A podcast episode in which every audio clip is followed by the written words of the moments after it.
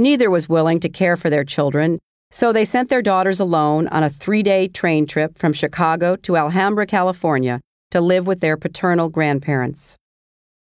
My mother's grandfather, Edwin Sr., a former British sailor, left the girls to his wife, Emma, a severe woman who wore black Victorian dresses and resented and ignored my mother except when enforcing her rigid house rules.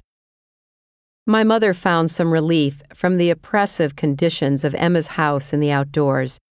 She'd run through the orange groves that stretched for miles in the San Gabriel Valley, losing herself in the scent of fruit ripening in the sun. At night, she would escape into her books. She left home during her first year in high school to work as a mother's helper, caring for two young children in return for room, board, and $3 a week. For the first time, she lived in a household where the father and mother gave their children the love, attention, and guidance she had never received. My mother often told me that without that sojourn with a strong family, she would not have known how to care for her own home and children. When she graduated from high school, my mother made plans to go to college in California. But her mother, Della, contacted her for the first time in 10 years and asked her to come live with her in Chicago.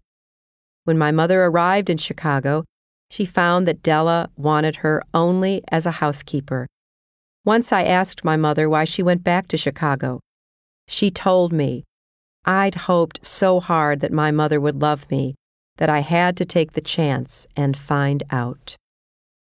My father was born in Scranton, Pennsylvania, the middle son of Hugh Rodham Sr. and Hannah Jones. He got his looks from a line of black haired Welsh coal miners on his mother's side. The Scranton of my father's youth was a rough industrial city of brick factories, textile mills, coal mines, rail yards, and wooden duplex houses. The Rodhams and Joneses were hard workers and strict Methodists. My dad was always in trouble for joyriding in a neighbor's brand new car or roller skating up the aisle of the Court Street Methodist Church during an evening prayer service. After graduating from Penn State in 1935 at the height of the Depression, he returned to Scranton with a degree in physical education. Without alerting his parents, he hopped a freight train to Chicago to look for work and found a job selling drapery fabrics around the Midwest. Dorothy Howell was applying for a job as a clerk typist at a textile company when she caught the eye of a traveling salesman, Hugh Rodham.